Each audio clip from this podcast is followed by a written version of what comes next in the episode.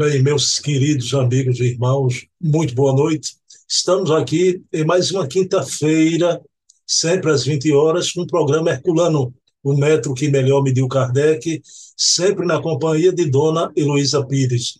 Mas antes, como a gente faz em todo o programa, pessoal, eu queria trazer aqui as novidades durante essa semana toda que termina e a que se inicia do nosso canal o canal Bruno Tavares, que é um canal absolutamente de memória do Espiritismo. É um canal que a gente cuida aqui da história e da memória do Espiritismo. Então, hoje, com Dona Heloísa Pires, veremos algo da obra O Mistério do Ser ante a Dor e a Morte. Sábado próximo, com Leonardo Marmo Moreira, articulista da revista Reformador. Faremos homenagem aqui no programa O Eco da Imprensa Espírita, que repercutimos o que saiu na imprensa espírita e vamos tratar de duas notícias saída nos sites, né, nos jornais, que é o desencarne de José Passini, o grande jurisconsulto espírita de Juiz de Fora, que, para mim, tenho na conta o José Passini de um herói do movimento espírita brasileiro, um verdadeiro herói.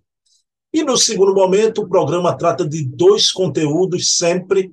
Eu e Leonardo Marmo, a gente vai conversar sobre o lançamento, ou melhor, os lançamentos de duas obras do Divaldo, Mundo Regenerado, do Espírito Jona de Ângeles, e Novos Rumos, de Viana de Carvalho. A gente vai conversar exatamente sobre esse médium numa idade avançada e produzindo obras de uma qualidade extraordinária.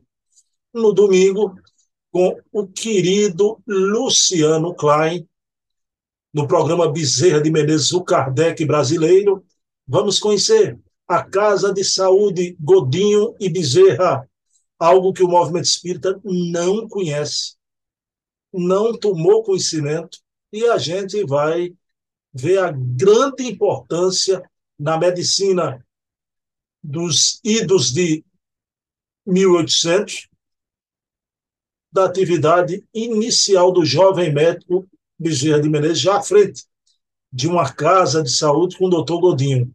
Não percam.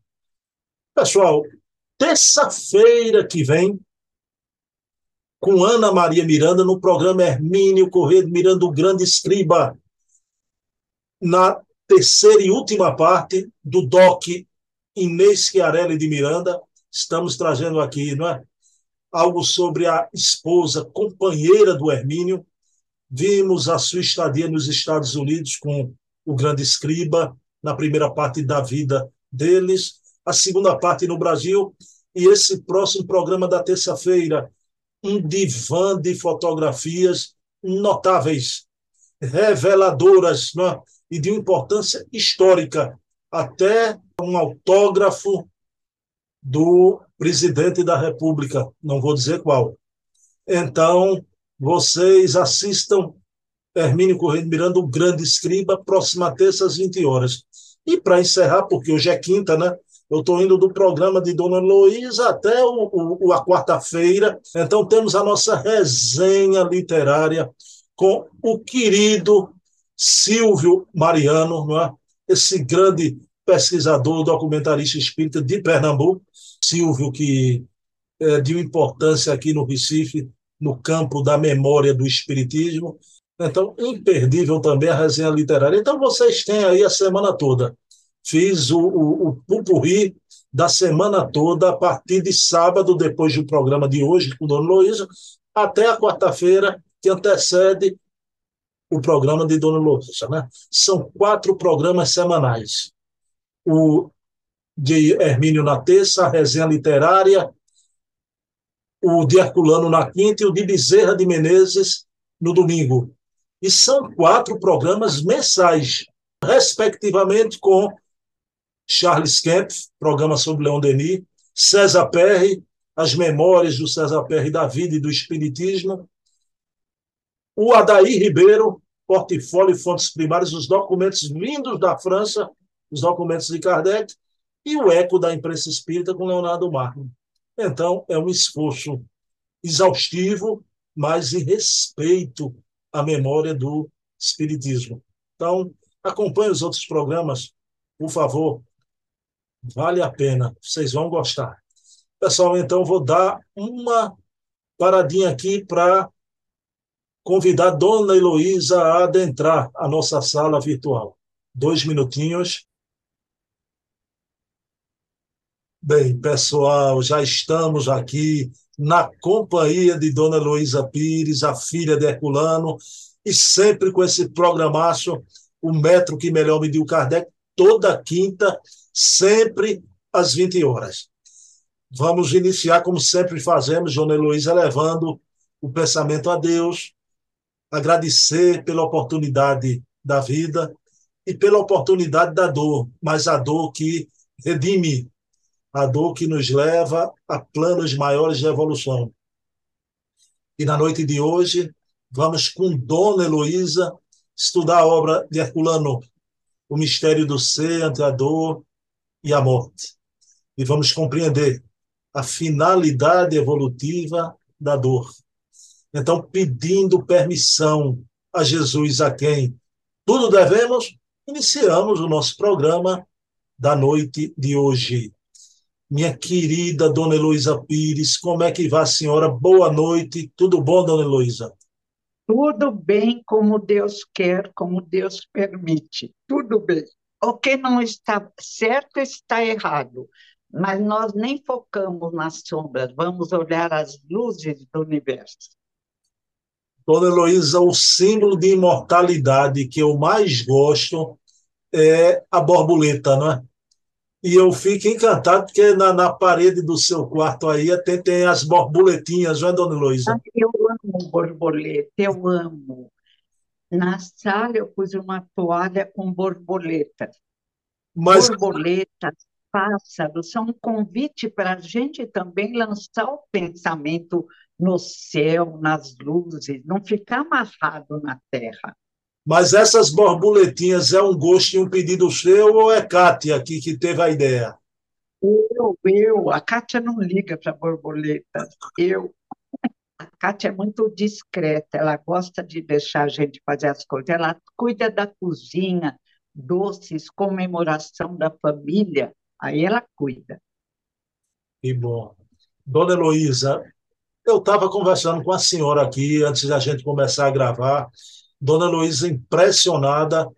Dona Luísa, recentemente, né, o Divaldo Pereira Franco, aos 96 anos, lança duas obras. Uma de Joana de Ângeles, Mundo Regenerado, e outra do Espírito Viana de Carvalho, Novos Rumos. Né? Dona Heloísa, 96 anos. Até mediaticamente o Divaldo né, a mil graças a Deus, cumprindo a tarefa com brilho e exemplificando a força do espírito sobre a matéria, sobre o corpo físico. Dona Luiz, antigamente, né, eu tinha uma ideia assim, né, quando eu veja que, que coisa, eu digo, não, eu vou divulgar o espiritismo até 70 anos. Esse negócio de fazer palestra por aí, quando eu chegar a 70, eu vou parar. Mas eu vejo Divaldo, eu fico desmoralizado na minha ideia de antes. Eu vou até o fim da vida, enquanto. Você vai até o 100. Impressionante, né? O, o, o, Herculano, todos esses grandes homens, né? Não param nunca, não é, dona Luísa? Não... Verdade, é verdade. Nossa, a época que meu pai mais escreveu foi depois que se aposentou. 100 livros. Nossa, e um melhor que o outro. Incrível. Vamos lá para o nosso tema da noite de hoje. Olhe, o Herculano, no livro O Mistério do Ser entre a Dor e a Morte, Dona Luiz ele vai trazer um capítulo, Os Capatazes de Deus. É um título sempre muito sugestivo, né? instigante, temas de Herculano. Ele traz como esses capatazes a dor e a morte. Só que Herculano eu falei inclusive na prece, tem a dor que impulsiona a gente à evolução. Agora, muitas dores a humanidade cria para si própria, não é? Então, através da, da irreflexão, né? então da leviandade, e o Herculano vai abordar isso também, não é? Deixa eu compartilhar a tela aqui. Pronto, Dona Luiz, esse é o capítulo. A gente vai ver dois parágrafos. Eu já deixei bem direitinho aqui. Então, vamos ver o que fala Herculano sobre os capatazes de Deus. Olha o que Herculano afirma, nós, enquanto humanidade, o que fazemos e como criamos as dores em nossa vida, não é? Devastamos a terra, poluímos a atmosfera que temos de respirar, liquidamos as defesas ecológicas naturais, envenenamos o céu e o mar, as perspectivas de novas dores e tragédias inevitáveis são muito maiores e mais ameaçadoras do que nos milhões de anos decorridos. Chegamos ao cúmulo de voltar ao canibalismo e aos massacres genocidas. Aumentamos muito a nossa capacidade de produzir novas, mais agudas e mais espantosas formas de dor para toda a humanidade. Parece evidente que, mais do que o acaso ou o destino, somos nós, os produtores dos males que nos afligem estamos na hora de perguntar se a dor é realmente uma das alavancas da evolução humana e da evolução geral, ou é apenas um subproduto de nossas loucuras industrializantes. Seria a dor, como supusemos até agora, um meio de desenvolvimento da sensibilidade ou uma forma de seu embotamento? Tentamos suprimi-la a dor através de anestésicos e somos forçados a multiplicá-la por meio de mecanismos infernais. Qual é a função da dor, da miséria, do sofrimento individual e coletivo no mundo em que vivemos? As crianças choram ao nascer, com medo do mundo ou por piedade de si mesmas. São múltiplos os problemas da atualidade mundial, envolta em sangue, desespero e lágrimas. Sabemos que iremos morrer, mas cada morte aumenta as dores do mundo, e em cada enterro ou cremação desaparece um ente querido, que lança os vivos em novas angústias. Não descobrimos ainda nenhum meio de dominar as dores que nos perseguem como hienas famintas desde que nascemos até o momento fatal da morte. O que é que a senhora achou desse texto do Herculano? Esse texto está forte. Me lembrou uma poesia que Risine recebeu de Castro Alves. Vai vagando pelo espaço, embuçado pela noite, sombrio planeta escuro qual levado pelo açoite. Na órbita desse astro vão ficando denso rastro de terrível vibração. São gemidos, gritos uivos de pobres seres aflitos que não conhecem perdão. E continua, é linda. Mas aí vem Mário Quintana, o poeta espiritualista, apresenta as duas cidades. Ele diz: uma cidade escura e triste, os homens caminham e choram, não lembram de Deus, não existe sol, não existe alegria. Ah, mas a outra cidade, a outra cidade é cheia de luz. Os homens elevam hinos de graça ao Senhor, caminham felizes. Aí o poeta, eu estou explicando, não estou memorizando. Aí o poeta diz, mas não são duas cidades. Isso ele diz assim como estou falando. A cidade é uma só. São duas dimensões, eu diria, da dor, a da alegria. E cada um se coloca na cidade que escolhe, que lhe é própria.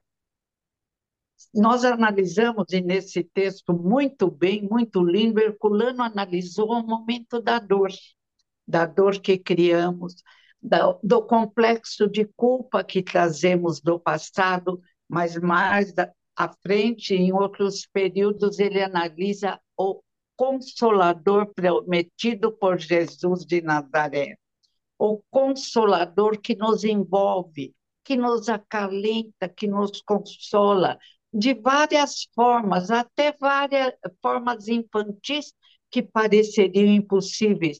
Eu tenho uma amiga, ela andava com muita dor no corpo todo. Falaram que não teria jeito. Aí ela sonhou que ele estava fazendo e viu na porta da academia escrito Pilates. Quando ela acordou, ela falou: Eu acho que eu não devia. O médico falou: Não mexa, não devia. Ela foi e começou a fazer Pilates. Passaram os meses, de repente chega o inverno e ela descobriu que não tinha mais dor no corpo todo, que parece que houve uma reação do corpo físico e a gente vê que a ciência atual diz fazer o bem produz ocitocina, caminhar, os músculos produzem iridina, hormônios que dão felicidade, que impedem a dor. A dor nós criamos, mas a dor também nós atenuamos ou dispersamos, acabamos com a dor, conforme nós nos permitimos. O grande problema, o maior problema é o nosso complexo de culpa por erros do passado. É a mania de nos entregarmos a pensamentos tristes, pesados. E nesse momento, como estamos todos conectados, como diz a ciência, e já disse Kardec lá atrás, assessorado pela equipe do, uh, equipe do Espírito da Verdade, eles nos auxiliam e descobrimos o remédio para a dor. Primeiro, fazer o bem faz bem. É a ciência que diz, ilumina o cérebro. Segundo, produzir esses hormônios, remédios naturais, através da prática do bem, do agir bem, do libertar-se de complexo de culpa, se necessário. O Espiritismo não dispensa o tratamento médico com auxílio de psicanalista, de psiquiatra ou de psicólogo, neurologista. Existem médiums escolheram bom, ou melhor, e comparecimento à sua religião, à casa de oração, no nosso caso, o Centro Espírita, que lá encontramos também amigos que cuidam de possíveis dores, que cuidam dos nossos desequilíbrios, dos resíduos do passado que ainda existem em nós. Mergulhar na cidade, na cidade azul e rosa apresentada pelo querido Mário Quintana. Não podemos jamais ficar na escura e triste cidade que nos atrai por nossos resíduos escuros do passado, pelos atalhos escuros que trilhamos, mas que só nos faz mergulhar mais em dores que desaparecem, que são suportáveis, porque somos donos do nosso corpo físico, diz Herculano no, em outro livro. São tantos, sem livros, eu, às vezes os nomes me escapam. Vamos cuidar da nossa dor com os recursos da modernidade, mas vamos nos lembrar que o nosso pensamento tem uma força que a ciência começa a apresentar. No livro O Cérebro que se Transforma, Existem vários casos de doença que o próprio indivíduo, aliás, 50% da cura está dentro de nós, que o próprio indivíduo encontra para produzir recursos, encontrar o médico indicado, o exercício indicado para melhorar. Chorar só aumenta a dor. Reclamar até xingar, como um dia eu vi uma senhora brava com a dor das pernas, ela falou até nomes desagradáveis, só aumentam a dor. Jerônimo Mendonça deu exemplo de suportar com elegância a dor. O físico cadeirante materialista Stephen Hawking ficou mais preocupado em nos ensinar do que reclamar da dor. Irmã Dulce dormia sentadinha nos últimos anos de vida e levantava e a, Peixinho, o palestrante espírita da Bahia, diz que os médicos queriam fazê-la parar de trabalhar e não conseguiam. E aquele trabalhinho dela produzia agora a ciência diz iridina, produzida pelos músculos em movimento. E no caso de Irmã Dulce, por aquela mente extrafísica linda, luminosa, preocupada sempre com os que não tinham recursos para se libertar da dor, nem econômicos, nem mentais.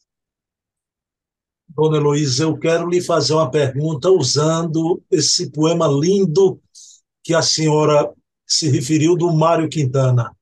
Dona Heloísa, Jesus, no sermão profético, ele chamou atenção para esses tempos que estamos vivendo, né?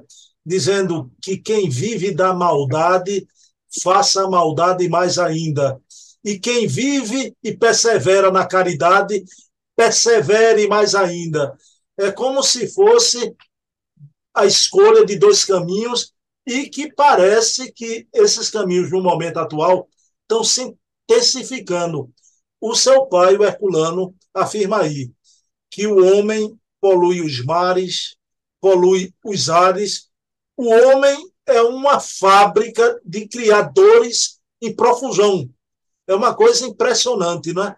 Aí a minha pergunta para dona Heloísa. Dona Heloísa, no momento atual, parece que grande parte da humanidade está escolhendo a parte escura da cidade do Mário Quintana. Mas tanta dor na terra e tantas escolhas equivocadas, dona Heloísa, quando é que isso vai parar um dia? Há esperança no horizonte? Sempre. Tem outro poeta que diz: queiramos ou não, Deus nos faz amadurecer. Interessante. Deus nos criou como projeto divinos tão perfeitos que alegoricamente seria como se apertássemos botões botões, bons sentimentos, vontade de auxiliar o próximo, ligação com o plano espiritual superior, mergulhamos na cidade azul e dourada de Mário Quintana. Processos de culpa, interesses apenas materiais, loucura, um verdadeiro endeusamento do dinheiro, até prejudicando o próximo alguns, hábitos errados, fuma demais, toma álcool demais, usa drogas. São processos que mergulham o indivíduo na cidade escura e triste. Somos senhores do nosso destino, senhores do nosso pensamento. Através dos séculos, o convite sempre veio modificar os pensamentos. Jesus nos mostrou: se olhardes para uma mulher cobiçando-a, já construíste o erro. Se o nosso pensamento se perde nos atalhos escuros do egoísmo, do orgulho, do desejo de enriquecer pisando no próximo, estamos construindo o nosso afundar na, idade escura, na cidade escura e terrível, onde não existe sol nem esperança. Então, vamos aprender a dirigir os nossos pensamentos, nas horas difíceis, levante-se e faça uma prece de gratidão a Deus. Herculano diz em Obsessão, Passe e Doutrinação: não se vitimize, levante a cabeça e inocer a serenidade. Olha para o céu, deliverte paz, alegria de viver, esperança. Tem indivíduos que nunca olham para o céu, que estão sempre voltados os olhos para o chão, caminham rente a flores, como no meu condomínio, e nem desviam olhar para olhar uma orquídea, e nem levantam os olhos para que o azul do céu os tranquilize. Apenas caminham porque o médico mandou, exercício apenas. É preciso aprender a viver convoca o querido poeta menino Roberto Carlos. Tem a minha idade, mas parece um menino, é lindo. Vamos aprender a viver. Tem um problema, vai adiantar chorar, puxar os cabelos, expelir para a atmosfera, atmosfera da Terra as sombras que se ligam às sombras e voltam até nós, não adianta. Nos momentos difíceis, ora, leia coisas boas, veja um filme. Meu pai adorava até ver o filme do Gordo e o Magro. Quando ele estava cansado, ele punha na televisão, naquele tempo passava muito, e ele ria, levantava feliz, e o dia para ele estava sempre lindo, iluminado. Então, nós temos que encontrar dentro de nós mesmos recursos para construirmos a felicidade. Vicente Carvalho, lembrei do nome do autor. A felicidade é a árvore dourada que está onde nós a pomos mas nunca fomos onde nós estamos. Colocamos tristeza, dúvida. Ai, meu Deus, a minha amiga disse, parece que vai haver uma mudança na economia, eu estou tão nervosa. Eu falei, pelo amor de Deus, a economia já mudou milhares de vezes e você está aí forte. Para com isso. Você parece que procura agulha no palheiro, quer sempre ficar infeliz se arrastando pelo corredor escuro do desânimo. Não podemos fazer isso. Somos condutores do nosso pensamento e do corpo físico. Se vier uma dificuldade maior, confiemos em Deus. Ele é Pai amoroso, nunca nos abandona. E ainda temos Jesus, nosso irmão, a mãe de Jesus, a querida Maria de Nazaré, uma espiritualidade luminosa que cuida de nós, ainda indivíduos com necessidades várias, mas que podem se modificar para melhor. Dona Heloísa, eu vou falar agora na, na dor. Queria lhe perguntar sobre a chamada dor evolutiva. Por exemplo, quem nasce, Dona Heloísa, com as doenças né, hereditárias, né? quem nasce paralítico, quem nasce na miséria ou, ou em extrema pobreza. Claro que isso aí é uma causa de dor. Né? O querido Leon Denis, na obra O Problema do Ser, do Destino e da Dor, ele diz uma coisa que, com a compreensão espírita, dona Heloísa, abrace a dor, que ela dói menos. E o Pietro Baldi, que não era espírita, um italiano, ele dizia assim, dona Luísa, não fuja da dor, converse com ela. Aí eu pergunto a dona Heloísa, com a compreensão espírita, todo mundo tem a sua lágrima secreta, uma causa de dor. É para a gente fugir ou para a gente enfrentar, a gente refletir, como diz o Balde, conversar com a nossa dor para saber qual seria a causa do passado? Claro, Herculano diz num, num dos livros que o inferno é muito melhor do que a dor da consciência, que agindo errado trazemos dentro de nós a destinação, o sofrimento que devemos passar. Mas, diz o livro dos Espíritos em Leis Morais, não existe fatalismo autoritário. Tudo pode ser contornado. É fazendo o bem que nós nos permitimos acabar ou atenuar as lições que escolhemos quando fizemos o mal. Tem a história de Leon Tolstói, que agrediu a igreja russa ortodoxa, fez um barulho, ficou desagradável com a mulher e quando ele desencarna, um homem bom, um escritor maravilhoso que nos ajudou tanto, ele sentou e ficou meditando. A consciência dele estava acendendo luzinhas.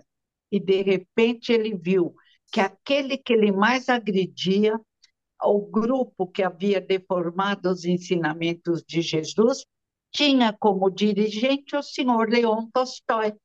Aí ele chora, compreende o seu erro e compreende que ele só ficou com a idade tão desaforado com a mulher com os filhos porque ele atraiu perturbadores.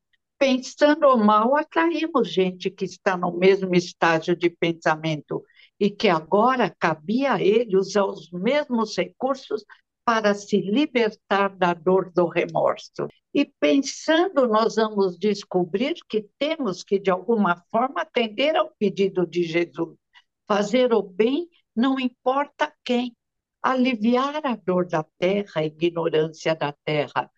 E nessa hora vamos procurar um trabalho voluntário, uma vez por semana, ou dentro de casa, com um parente difícil, um hóspede indesejado, uma sogra difícil, uma nora difícil, e vamos nos harmonizar. harmonia interior é como uma melodia suave que atrai a harmonia externa, auxiliando-nos, auxiliando aqueles perturbadores desencarnados que nos olham em dúvida se realmente melhoramos e há uma harmonização geral. E entramos na cidade azul e dourada do querido Mário Quintana. A prece é o pensamento, a prece sincera, é o pensamento mais puro que conseguimos produzir e nos liga ao Pai Deus, que responde, nos permitindo encontrar caminhos perante a dor e o sofrimento. Não existe castigo, não existe condenação eterna, não existe sofrimento que Deus use para fazer com que compreendamos a arte de bem viver. Stephen Hawking, preso naquela cadeira de rodas, todo enrolado nele mesmo, conseguiu não reclamar e não sentir a dor, elevando o pensamento para o universo e se preocupando conosco que caminhamos olhando o barro da terra e nos deu lições preciosas para nos libertarmos da dor. Dona Luísa, a gente tem dificuldades na vida, né? Dona Heloísa, até aqui no programa, Dona Heloísa, uma vez ou outra, falou que teve dificuldades na, na trajetória dela na vida. Tempestades que poderiam ter me deixado louca, tempestades terríveis, mas passei com muita elegância, graças à minha mãe Virgínia, ao meu pai José Herculano Pires, ao sorriso do meu avô, que havia perdido tudo até a esposa que ele tanto amava, e nessa hora eu fiquei desnorteada. Minha mãe me pegou pela mão, me levava toda semana, olha, ela tinha tanta ocupação, mas me levou toda semana fazer tratamento na FESP, Federação Espírita. E lá eu comecei a sentir uma resistência, uma libertação. Enfrentei com classe, não por eu mesma, que se eu ficasse sozinha eu ficaria em depressão, mas pelo auxílio espiritual e pelo amparo da minha mãe, meu pai, meu avô. Meu avô nunca chorou, nunca reclamou, sorriu sempre torcia pelo São Paulo Futebol Clube. Então eu ficaria com vergonha de não segui-los. E eles me ajudaram e a tempestade passou e o sol surgiu novamente. Não foi em um mês, não foram em dois meses, foram nos nove anos. Mas eu, a cada dia mais forte, até hoje agradeço que a força me acompanha graças à espiritualidade superior e aos encarnados superiores. Foi muito bom. A gente tem momentos de dificuldades. A senhora acabou de relatar que houveram momentos de dificuldades, mas, dona Luísa, a senhora, das pessoas que eu tenho contato, não só no movimento espírita, mas na vida. Inclusive, chamava muita atenção da minha mamãe Eva, que partiu para o plano espiritual, né? A senhora é uma pessoa que extravasa a alegria de viver. Mas, claro que também o apoio de sua família. Eu queria lhe perguntar isso: a compreensão dos momentos de dificuldade que todo espírito na Terra tem. Isso ajudou a senhora. A senhora é feliz e sente a alegria de ser espírita. Nossa, eu tenho uma gratidão tão grande, porque o Espiritismo quando eu cheguei, já estava na minha casa. Meu avô é de espírita, desde quando começou o espiritismo, acho que meu avô virou espírita lá em Ipaussu. Creio que por isso que foi expulso da maçonaria. Quando se tornou espírita, frequentava o centro, uma alegria imensa. Foi um senhor muito alegre. Minha mãe e meu pai se conheceram na mocidade espírita. Ela falava, ele veio fazer a palestra. Seis meses depois estavam casados e nós vivíamos falando espiritismo. Evangelho no lar era uma constante. Devo ao espiritismo a compreensão do sentido da vida, que é um livro lindo do meu pai. O sentido da vida é evoluir. E só podemos evoluir com alegria. Caso contrário, nos ligamos aos necessitados da terra, que estão também em ondas sombrias, precisando da nossa alegria, em volta. Em, eu digo que existem ondas de sombra e ondas de luzes. Vamos sempre mergulhar nas ondas de luzes. Como, como dizem os eh, aqueles menininhos, ah, esqueci o nome, que usam calça curta, até homens, e que dizem alerta, sempre alerta. Roteiros. Isso, é isso. Precisamos sempre alerta. Bem um pensamento mais, menos agradável falar, irmão, calma, se eu te magoei, perdoa. Mas olha também que vocês têm muitos ao pedir perdão. Lembra aquela palavra, aquela parábola de Jesus sobre o senhor que perdoou o empregado da dívida e o empregado saiu a cobrar de outros a própria dívida. E aí o senhor fez ele retornar e pagar a sua dívida. Então vamos aprender a perdoar, pedir perdão. Sempre se magoamos alguém, não, não lembramos, e pedimos perdão mas eles também não podem atirar pedras em nós, porque eles também têm aqueles aos quais eles feriram e que eles têm que pedir perdão. Então, se não existe alguém na terra, como diziam Estevão, a não ser Jesus, quando Paulo pedia perdão por ter produzido o apedrejamento e morte de Estevão, ele dizia: Paulo, para com isso, eu te perdoo. Na terra, só Jesus não pecou a gente tem, como dizia Chico, né? no momento de tristeza, lavar o rosto, mas se apresentar sempre sorrindo e com alegria de ser espírita. Tudo que a gente recebe, as dádivas, né? as benesses, mas muito obrigado à senhora, viu, por tudo, por essa lição de vida cada semana, viu? A você, você também é alegre, bom marido, bom pai. E a dona Eva, que te educou tão bem e que fez também você sempre olhar o lado melhor da vida. Que ela receba o nosso carinho, o nosso amor. Benditas sejam as mães e pais que sabem mostrar o sol que sempre brilha no universo. Bom, eu vou encerrar com a prece, mas lembrando esse espírito, para mim, viu, dona Para mim, o espírito de luz, Eva Tavares, ela dizia assim, né? que eu adoro em Dona Heloísa, essa inteligência, uma mulher empoderada, mas ela termina sempre com a risada gostosa, contagiante. Eu digo, Ai, que linda, dona Eva, que linda!